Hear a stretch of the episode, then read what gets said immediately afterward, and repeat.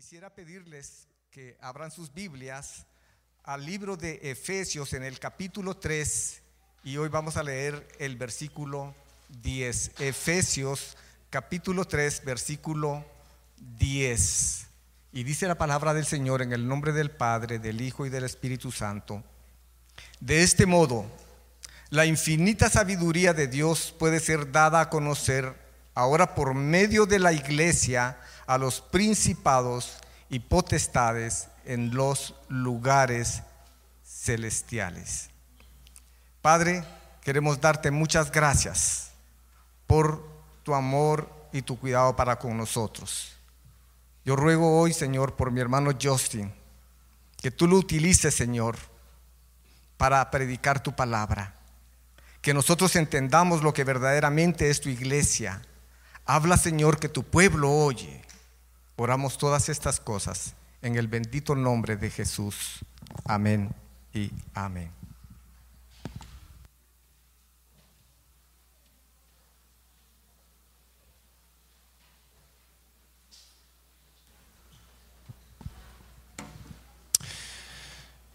A lo largo de la historia humana, pueden tomar sus lugares, siempre han habido visiones distintas de cómo podría lucir la vivencia o la experiencia humana.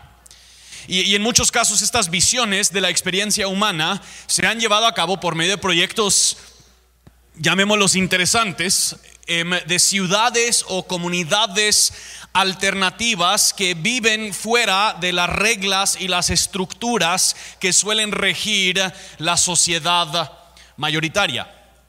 Aún desde los tiempos de Jesús había un grupo que se llamaba los escenes y eran un grupo sectario que vivían juntos una vida monástica y tenían reglas muy fijas y claras como para ser miembro y voluntariamente todos tomaban un voto de pobreza y vivían bajo una estricta observancia de la ley judía.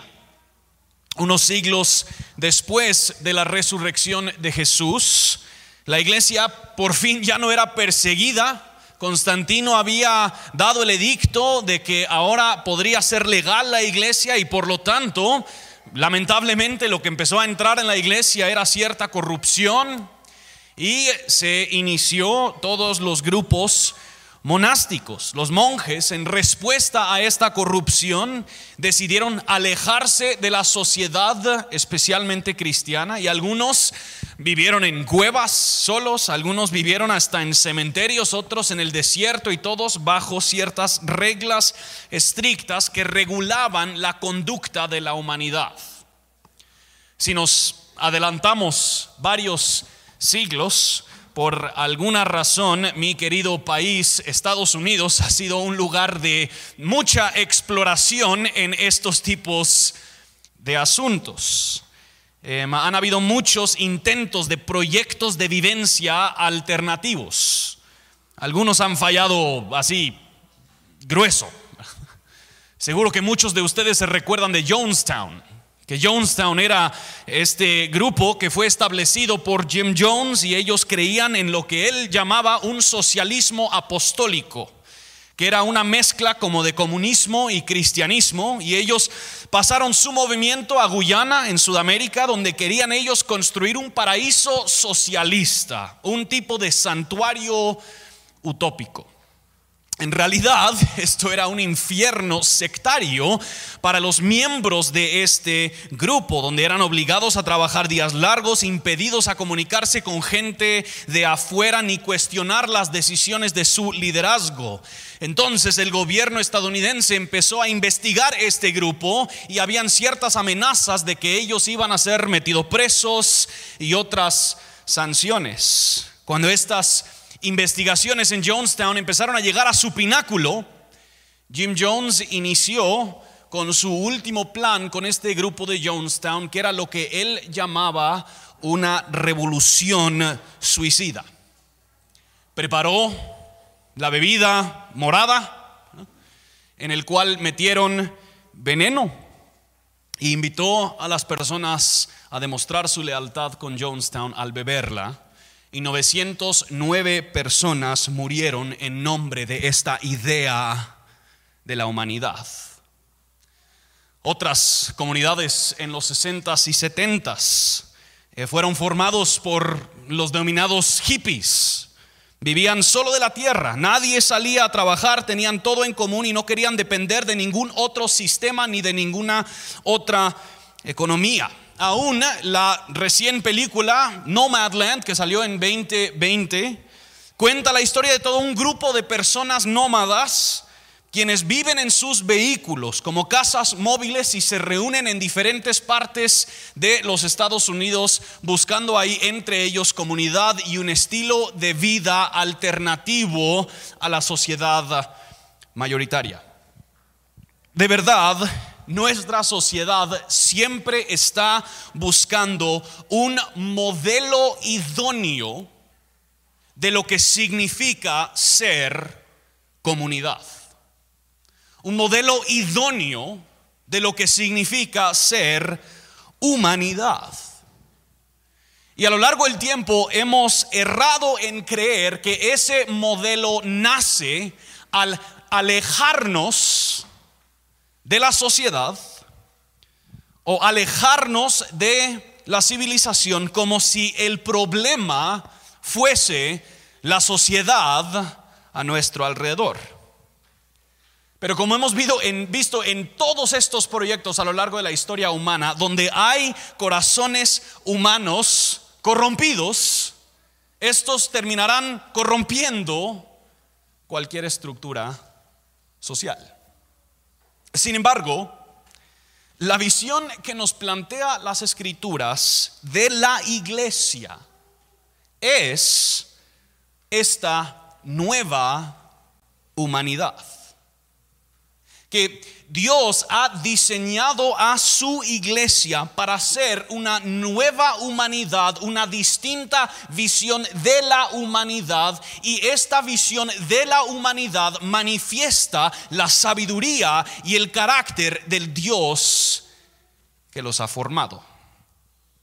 Lois Barrett dice lo siguiente, vivimos como una comunidad distintiva engendrada por el reinado de Dios para mostrar su carácter tangible en forma humana y social. Hoy vamos a estar en dos pasajes más del libro de Efesios, viendo cómo es que luce esta nueva humanidad en dos aspectos particulares.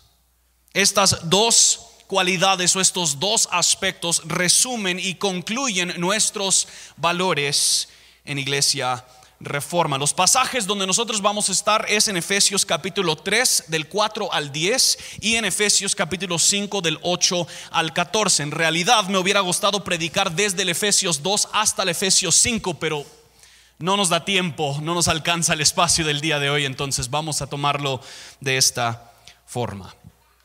La primera cualidad a la que Pablo le llama a esta iglesia en Éfeso a manifestar como nueva humanidad es la diversidad, que esto es un pueblo diverso y así manifiesta la sabiduría de Dios. En Efesios capítulo 3, Pablo inicia esta sección hablando de que Dios le ha dado a él una revelación del misterio del Evangelio que él debería predicárselo ahora a los gentiles. Y noten lo que dice Efesios 3 del versículo 4 al 6. En vista de lo cual, leyendo, podrán entender mi comprensión del misterio de Cristo, que en otras generaciones no se dio a conocer a los hijos de los hombres como ahora ha sido revelado a sus santos apóstoles y profetas por el Espíritu, a saber que los gentiles son coherederos y miembros del mismo cuerpo, participando igualmente de la promesa en Cristo Jesús mediante el Evangelio. Él explica que el misterio que se le ha sido revelado o encomendado a predicar a los gentiles es el Evangelio, pero específicamente la parte misteriosa que se le ha revelado es la inclusión de todos los pueblos, de todas las naciones a este mismo cuerpo mediante el Evangelio de Jesucristo. Ahora, es importante entender el contexto de esto a partir de Efesios capítulo 2. Y por eso les dije que quería predicar desde el Efesios 2 hasta el Efesios 5. En el capítulo anterior, en Efesios 2, Pablo destaca que Dios en Cristo está reuniendo para sí mismo una nueva humanidad. Noten lo que dice Efesios 2, 14 al 18. Porque Él mismo es nuestra paz y de ambos pueblos hizo uno derribando la pared intermedia de separación, poniendo a fin a la enemistad en su carne, la ley de los mandamientos expresados en ordenanzas, para crear en él mismo de los dos un nuevo hombre, estableciendo así la paz. Y para reconciliar con Dios a los dos en un cuerpo por medio de la cruz, habiendo dado muerte en ella a la enemistad. Y vino y anunció paz a ustedes que estaban lejos y paz a los que estaban cerca. Porque, porque por medio de Cristo los unos y los otros tenemos nuestra entrada al Padre en un mismo espíritu. La visión que Dios ha tenido siempre de su pueblo es que Él va a reunir para sí mismo un pueblo de toda tribu, de toda lengua, de toda nación. La visión que Dios ha tenido para su pueblo es que su pueblo no cae en la trampa de crear las clasificaciones que crea el mundo y así determinar el valor o la importancia de las personas en base a estas clasificaciones, sino que entiendan que lo que los une es mayor a aquellas cosas que los podría dividir. La conducta, la conducta normal de los seres humanos es clasificar y determinar nuestro valor en base a esa clasificación. El pueblo de Israel cayó en esta trampa, haciendo de, todo el mundo dos grupos, los judíos y los gentiles. Los judíos eran los que tenían a Dios, tenían la ley, los gentiles eran los impuros paganos y el pueblo de Israel había olvidado su razón fundamental que ellos iban a ser bendición a todas, luz a todas las naciones. Y Pablo expresa que es la cruz de Cristo la que reúne a judíos y gentiles y crea de ellos una nueva humanidad. Esta nueva humanidad no encuentra su lealtad ni su significado en fronteras sociopolíticas, sino que pertenecen primeramente a Cristo. Son un pueblo diverso, pero unidos bajo el Evangelio de Jesucristo. De hecho, la fuerza del argumento de Pablo en Efesios capítulo 2 es que es la predicación de la cruz de Cristo la que derriba las barreras que existen entre los seres humanos. Donde el Evangelio es predicado claramente, lo que eso atrae es personas de diversos trasfondos, de distintas vidas, y los une bajo el mensaje del Evangelio de Jesucristo. Cuando cualquier otro mensaje se vuelve el eje central de una iglesia, lo que, lo que terminamos haciendo es excluyendo a cierta población. Cuando el eje central de una iglesia es el éxito, o cuando el eje central de una iglesia es fortalecernos para construir buenas empresas o ser buena gente, siempre lo que terminamos haciendo es excluyendo a, algún grupo. La única forma en la que podemos de verdad manifestar esta unidad en medio de la tremenda diversidad es predicando claramente la cruz de Cristo. Entonces, con eso en mente, volvamos a Efesios 3. Noten versículo 8 al 10. Él dice, a mí, que soy menos que el más pequeño de todos los santos, solo asimilemos lo que está diciendo el apóstol Pablo soy menos que el más pequeño de todos los santos, se me concedió esta gracia. Anunciar a ti y a mí, a los gentiles, las inescrutables riquezas de Cristo y sacar a luz cuál es la dispensación del misterio que por los siglos ha estado oculto en Dios, creador de todas las cosas. Y él dice, de este modo, la infinita sabiduría de Dios puede ser dada a conocer ahora por medio de la iglesia. a los principados y potestades en los lugares celestiales. Que en pocas palabras lo que Pablo está diciendo es que cuando el pueblo de Dios encuentra su significado, su eje central en la cruz de Cristo y aquellas divisiones y barreras que son creadas afuera en el mundo son derribadas aquí adentro. Esto manifiesta lo sabio que es nuestro Dios en reunirnos. O sea, hasta cierto punto, lo que está pasando es que Dios está usando la iglesia como objeto de muestra y cuenta. ¿Ustedes en su colegio hicieron muestra y cuenta, show and tell? ¿O no? Muestra y cuenta era algo que nosotros hacíamos en el colegio donde traíamos algún juguete o nuestro chucho o nuestro hermanito, no sé. Y decíamos, esto es mi hermanito. Quisiera contarte por qué me es importante mi hermanito.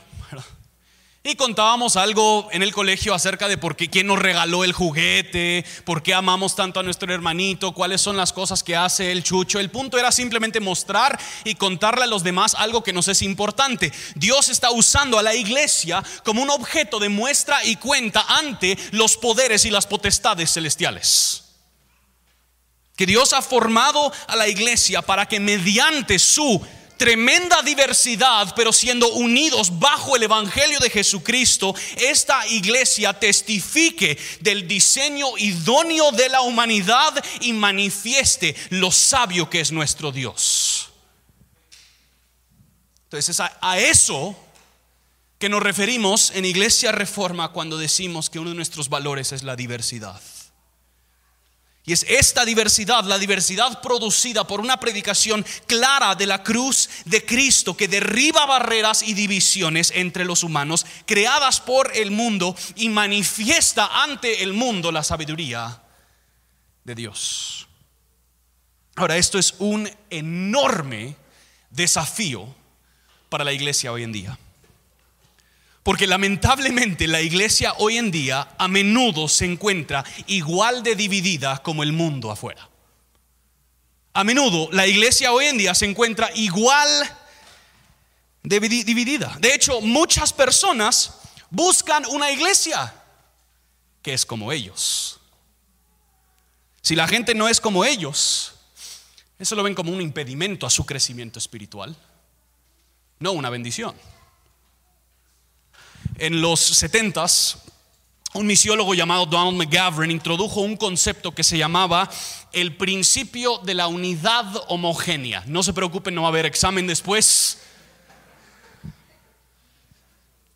Su, teoría, su idea era que personas serían más propensas a creer en Dios junto con gente que habla como ellos y comparten sus tradiciones. Y tenía mucha certeza, especialmente cuando hablamos de, pueblos quizás no alcanzados o, tribus rurales que necesitan acceso a la palabra de Dios. El, punto era enfatizar que la traducción de la Biblia es sumamente importante. Sin embargo, muchos de los movimientos de igle crecimiento se apropiaron de este concepto para así darle más urgencia al crecimiento de su iglesia. Muchas iglesias, de hecho, hicieron, el liderazgo hicieron un perfil del miembro idóneo. Podríamos ponerle Don Juanito Reforma.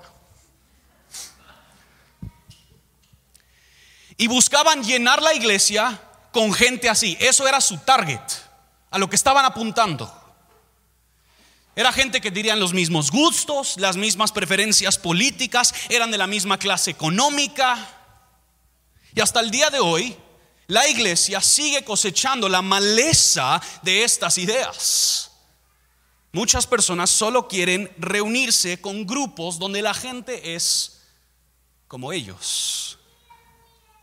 El, punto de ser una iglesia diversa no es simplemente porque el concepto de diversidad está de moda, sino porque es la diversa hermosura de los miembros de la iglesia viviendo juntos en unidad y comunión en Cristo que le manifiesta a los poderes espirituales y poderosos lo sabio y aún más poderoso que es Dios. Dios ha diseñado a la iglesia para ser esta humanidad alternativa a esta nueva humanidad que manifiesta su sabiduría y su carácter. El doctor René Padilla lo dijo así, donde quiera que por el poder del Evangelio los cristianos experimentan el milagro de la reconciliación y superan las barreras de raza, clase social y cultura, la iglesia se constituye en una acusación al mundo un signo de contradicción en medio de una sociedad fragmentada, pero también en un modelo alternativo de sociedad que encarna la esperanza de una nueva humanidad. ¿Has pensado tú lo peligroso que te puede ser rodearte de personas que son completamente como tú? Si nuestras iglesias solo están llenas de personas de muchos recursos, ¿qué perdemos? Nos perdemos de la oportunidad de aprender de la vida que llevan los que quizás son de menos recursos. Que la vida no consiste en bienes materiales, sino en buscar el reino de Dios primero, ni tendremos la oportunidad de demostrar nuestra generosidad los unos con los otros. ¿Qué pasa si nuestras comunidades solo son con matrimonios jóvenes? Nos perdemos de la riqueza de aprender de matrimonios maduros, con mayor experiencia. O si solo son matrimonios, nos perdemos de la riqueza de aprender de nuestros hermanos y hermanas solteros que nos muestran su amor y lealtad para Cristo. Quisiera hablarle, no sé cuántos adolescentes tenemos aquí en este momento, para los adolescentes, ustedes no son una clase menor en la iglesia. Tú eres algo importante para la comunión, tienes algo que aportar y nosotros, los que quizás estamos más avanzados en años, podemos aprender de tu formación espiritual. Nos perdemos de la riqueza de ver cómo es que cada generación, cada demográfica, cada grupo distinto aprecia y valora a Cristo sobre todas las cosas en medio de sus luchas particulares y distintas. En una iglesia diversa, todos tenemos una silla en primera fila para ver la multiforme obra de Dios en personas distintas y entonces toda la iglesia termina diciendo, alabado sea nuestro Dios sabio. Ahora, quiero tener mucho cuidado porque yo sé que los términos diversidad e inclusión son conceptos que están de moda. Y me frustra cuando el mundo se apropia de términos que deberían ser ciertos para la iglesia y los tergiversan para dar a entender algo distinto. Y a veces nosotros como la iglesia huimos entonces de utilizar estos términos y entiendo por qué.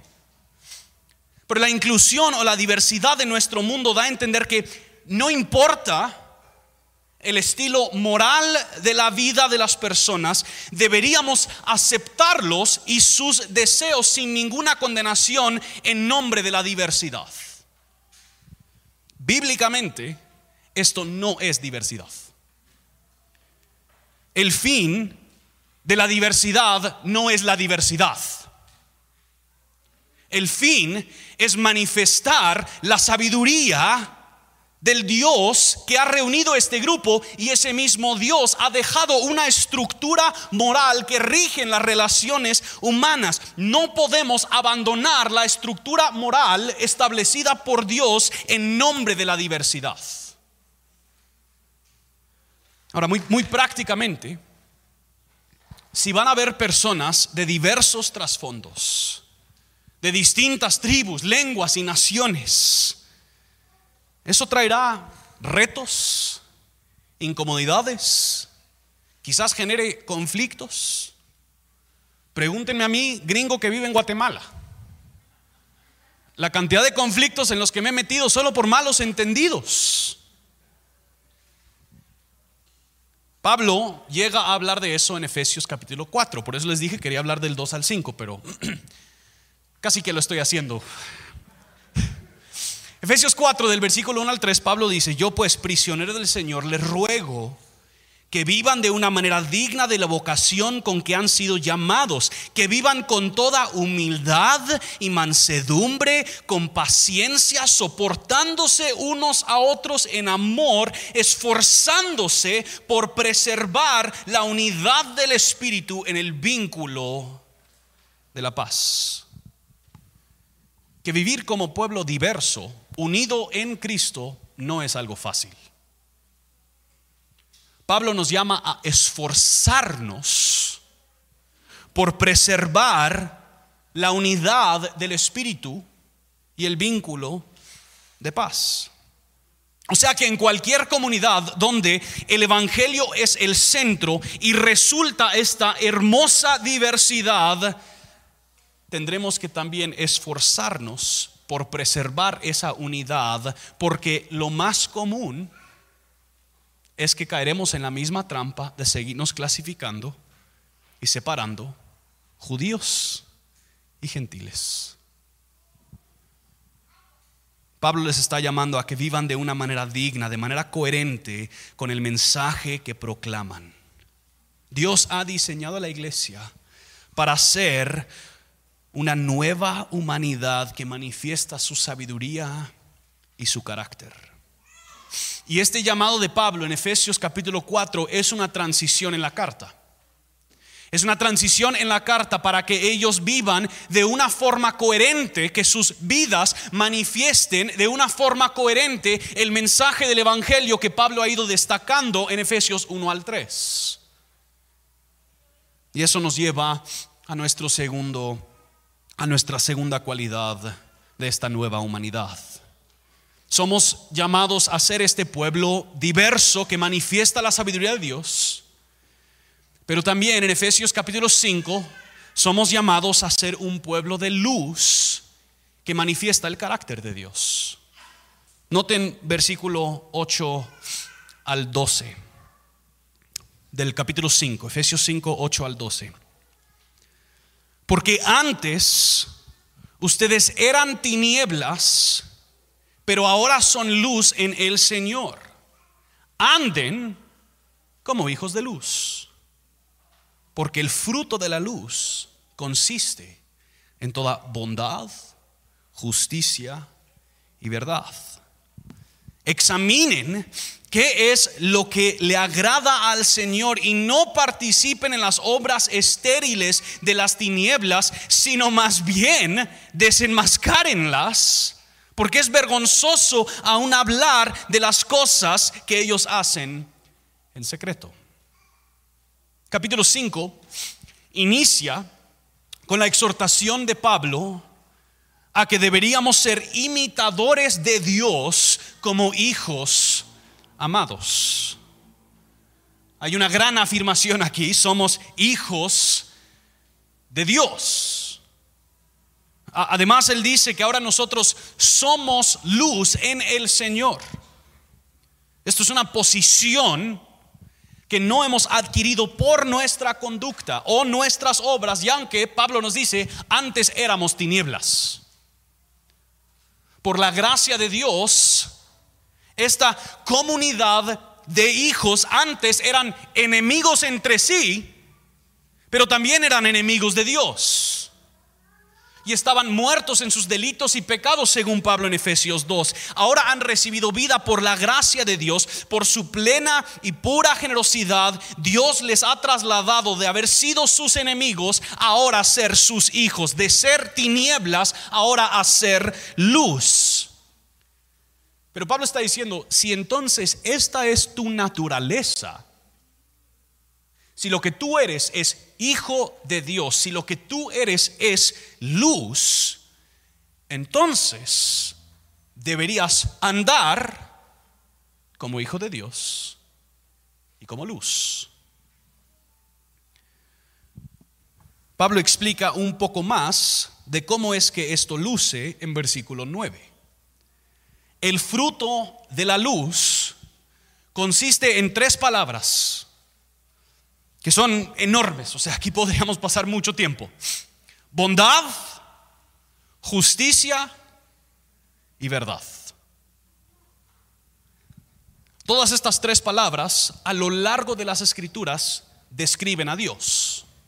Y no nos debería sorprender. Recuerden, Pablo dice al principio del capítulo 5, ustedes son hijos de Dios, entonces sean imitadores de Dios. Dios es bueno, sean buenos. Dios es justo, sean justos. Dios ama la verdad y Dios es la verdad. Amen, preserven, defienden y sométanse a la verdad. Bondad, justicia y verdad. Dios es descrito como bueno a, a lo largo de las escrituras y si somos hijos de Dios, manifestaremos la bondad. Para muchos de nosotros la palabra bueno ya ha medio perdido su significado. ¿Cómo estás? ¿Bien? ¿Cómo estuvo la comida? Oh, buena.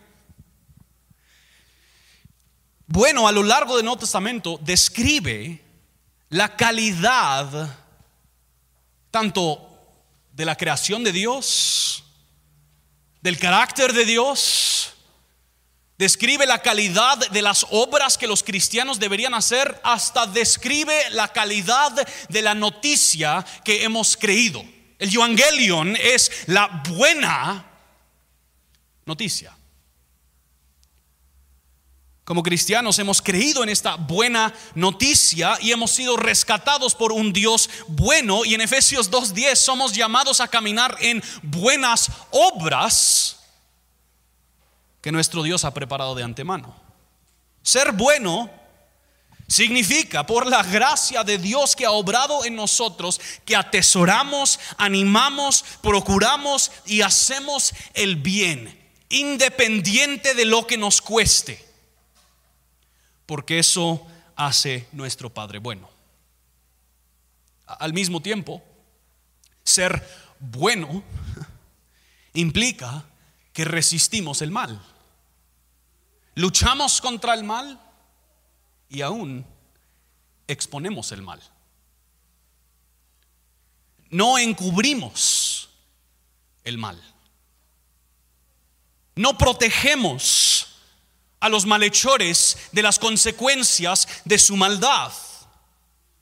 No guardamos secretos para los malhechores, sino que por amor a nuestro Dios bueno y por amor de las almas de las personas, confrontamos maldad con la verdad del Dios bueno y de la noticia buena del Evangelio. A eso se refiere Pablo cuando él habla de que deberíamos desenmascarar las obras de la oscuridad. Ahora, esto no significa que nosotros andamos chismeando, ¿viste lo que hizo Juanito?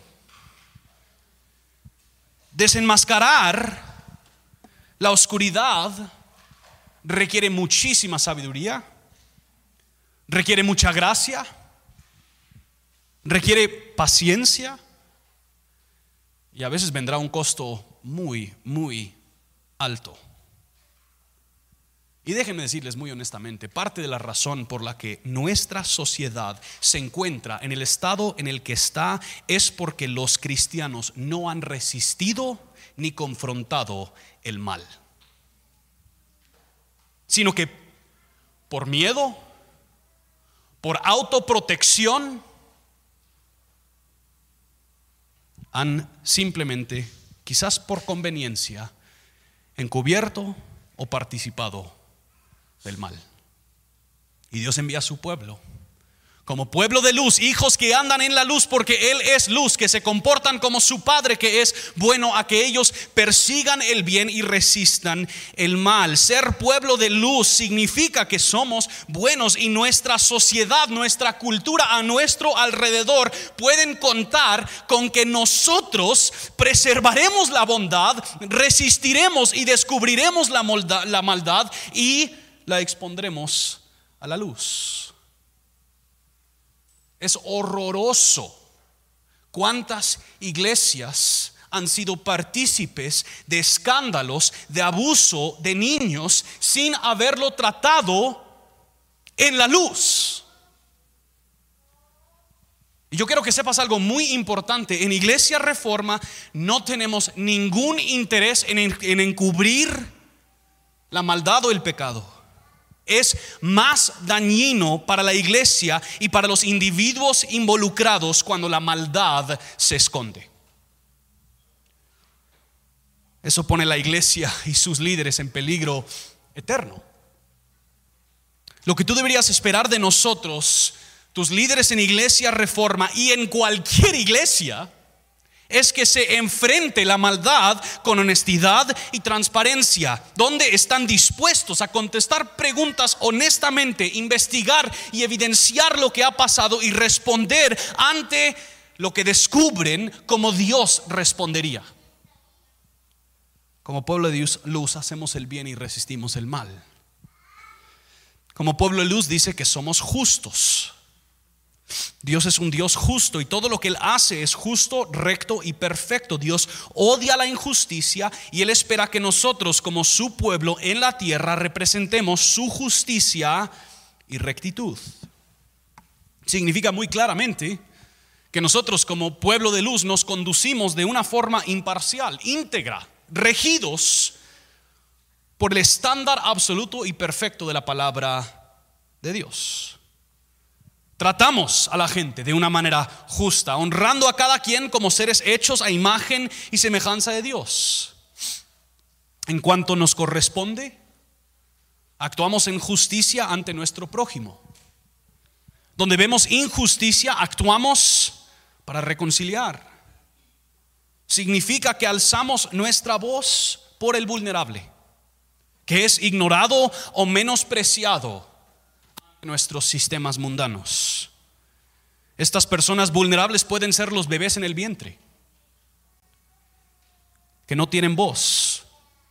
Puede ser personas de tercera edad, niños y niñas en situaciones de abuso y abandono, personas con discapacidades, gente de escasos recursos.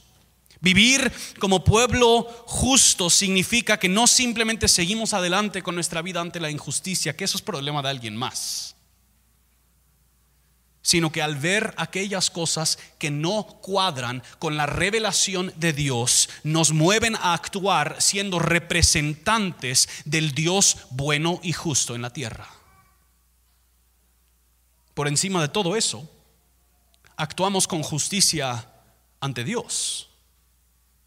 Procuramos vivir vidas santas, rectas íntegras, obedientes a su palabra, hacemos guerra contra nuestro pecado, evitando el pecado en la medida posible y cuando pecamos, lo más justo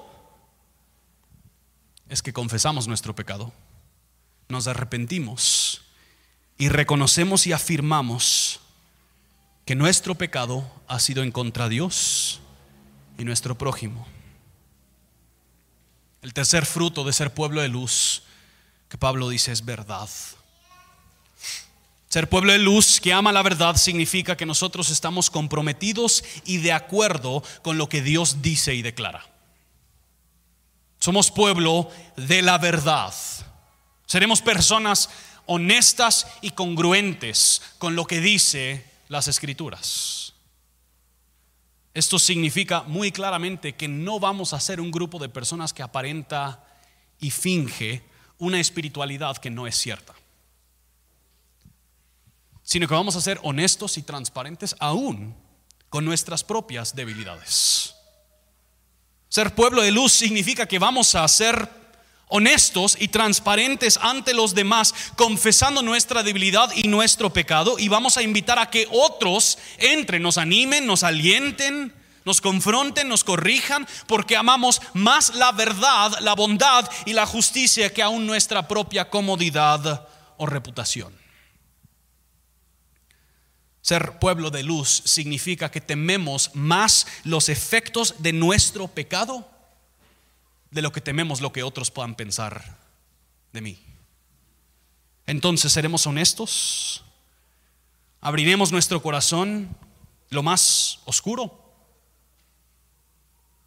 para que otros hermanos y hermanas de la luz se puedan acercar y hablarnos la verdad en amor. Ser pueblo de luz no simplemente significa que desenmascaramos la oscuridad de otros.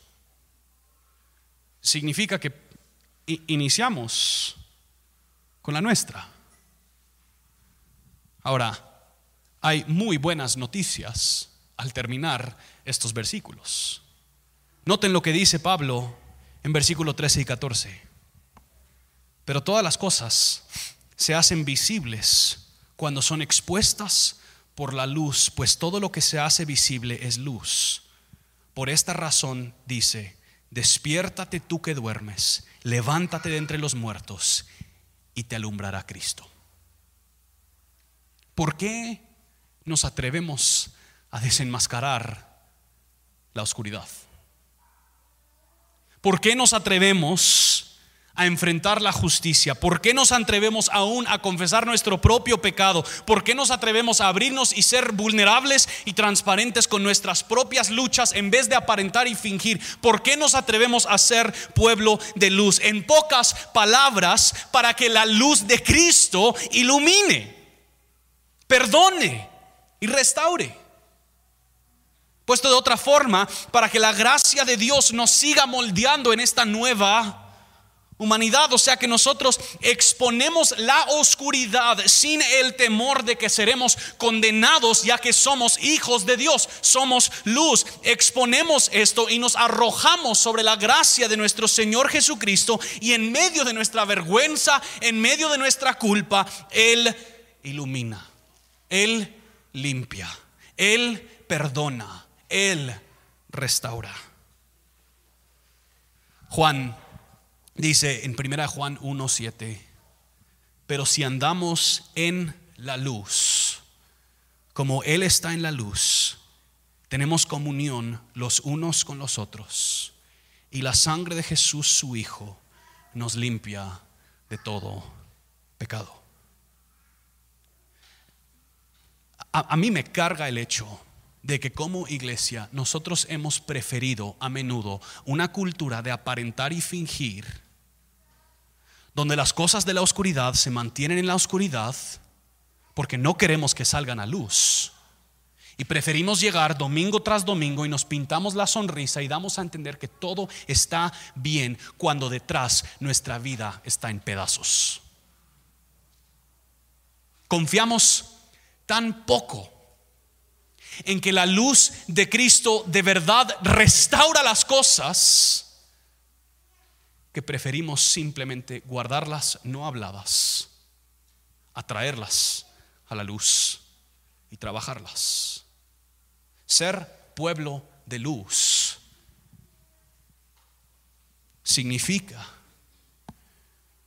que perseguiremos la bondad, la justicia y la verdad y así manifestamos el carácter de Dios que somos nosotros entonces, al ser pueblo de luz, una imagen, una mini representación visible de cómo es nuestro Dios. Él es bueno, justo, honrado y honesto.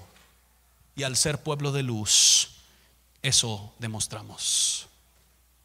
Una última historia y con esto termino. No sé si ustedes han escuchado la historia de Rachel Denhollander. Rachel es una creyente y abogada apasionada por la bondad, justicia y verdad. En parte, esto es por experiencia que ella vivió propiamente. Rachel fue gimnasta en los Estados Unidos y fue la primera víctima que públicamente condenó a Larry Nasser por abuso sexual. Él era el entrenador del equipo gimnástico de los Estados Unidos y había él violado y abusado a muchas personas. No se conoce ni el número final. Después de todo el proceso legal de Larry Nasser, llegaron a la audiencia final. Y en esa audiencia final, Rachel tuvo la oportunidad de hablar directamente con Nasser. Y lo que ella escribió es de los mensajes más claros de lo que significa ser pueblo de luz. Se los quiero leer, es un poquito largo, está en la pantalla. Ella dice, hablándole a Nasser, en nuestras primeras audiencias, trajo su Biblia a la sala del tribunal y habló de orar por el perdón. Y así es sobre esa, esa base que apelo con usted. Si has leído la Biblia que llevas contigo, sabes que la definición de amor sacrificial que se presenta es la de Dios mismo, amando tan sacrificialmente que entregó todo para pagar el castigo del pecado que no cometió. Por su gracia, yo también elijo amar de esta manera. Hablaste de orar por el perdón. Pero Larry, si has leído la Biblia que llevas, sabes que el perdón no llega por hacer cosas buenas, como si las buenas obras pudieran borrar lo que has hecho. Proviene del arrepentimiento que requiere enfrentar y reconocer la verdad sobre lo que has hecho en, en, toda su total depravación y horror, sin minimizar, sin excusas, sin actuar como si las buenas obras pudieran borrar lo que has visto hoy en esta sala del tribunal. La Biblia que llevas dice que mejor es que te echen al cuello una piedra y te arrojen a un lago que dañar a un solo niño. Y has dañado a cientos. La Biblia que llevas habla de un juicio final donde toda la ira de Dios en su terror eterno se derrama sobre hombres como tú. Si alguna vez llegas al punto de enfrentar verdaderamente lo que has hecho, la culpa será aplastante. Eso es lo que hace que el Evangelio de Cristo sea tan dulce, porque extiende la gracia, la esperanza y la misericordia donde no se debe encontrar. Ruego que experimentes el peso de la culpa que te aplasta el alma, para que algún día puedas experimentar el verdadero arrepentimiento y el verdadero perdón de Dios que necesitas mucho más que mi perdón, aunque también te lo extiendo. Esto es un ejemplo claro y visceral de lo que significa ser pueblo de luz. No nos asustamos ante la maldad. No fingimos que no sucedió, sino que la enfrentamos en la luz del Evangelio de Jesucristo. Si es en otros o en nosotros. Dios ha diseñado la iglesia para ser una nueva humanidad que manifiesta su carácter y su sabiduría. A final de cuentas, si no te has dado cuenta, todo lo que tiene que ver con ser iglesia no tiene que ver, a final de cuentas, con la iglesia, sino que tiene que ver con Dios. A final de cuentas, cuando nosotros somos lo que el Señor Jesucristo nos ha llamado e instruido ser, la gente no termina hablando de lo impresionante que es Iglesia Reforma la, gente termina hablando de lo impresionante que es el Salvador de Iglesia Reforma. La gente termina hablando de lo impresionante que es el Dios de la iglesia. La gente termina alabando, honrando y glorificando al Dios sabio, al Dios bueno, al Dios justo, al Dios perfecto, honesto y honrado, porque Él ha creado entre esta ciudad corrupta un pueblo diverso que vive unidos en Cristo y un pueblo de luz que arroja luz y arroja gracia donde sea que se encuentre. Así que solo te hago un par de preguntas. Si de verdad el Evangelio produce esta diversidad, ¿cómo respondes tú ante las diferencias que encontrarás en la iglesia? ¿Podrás tú abrazar esas diferencias como un regalo que manifiesta la sabiduría de Dios? Si, lo que buscas es un espacio homogéneo, donde todos son como tú, piensan como tú, es probable que Iglesia Reforma no es la iglesia para ti. A la vez, ¿estás tú dispuesta a ser pueblo de luz con nosotros? El costo es alto. Juntos tendremos que atesorar la bondad y resistir el mal. Nos animaremos a ser justos y nos confrontaremos en lo injusto. Nos hablaremos la verdad y no vamos a aparentar ni fingir, pero lo hacemos porque sabemos que hay una esperanza mayor. Lo hacemos porque sabemos que la luz de Cristo ha alumbrado, ha iluminado, y Él es entonces reconocido y alabado en Guatemala y alrededor del mundo. Pongámonos en pie, alcemos nuestra voz.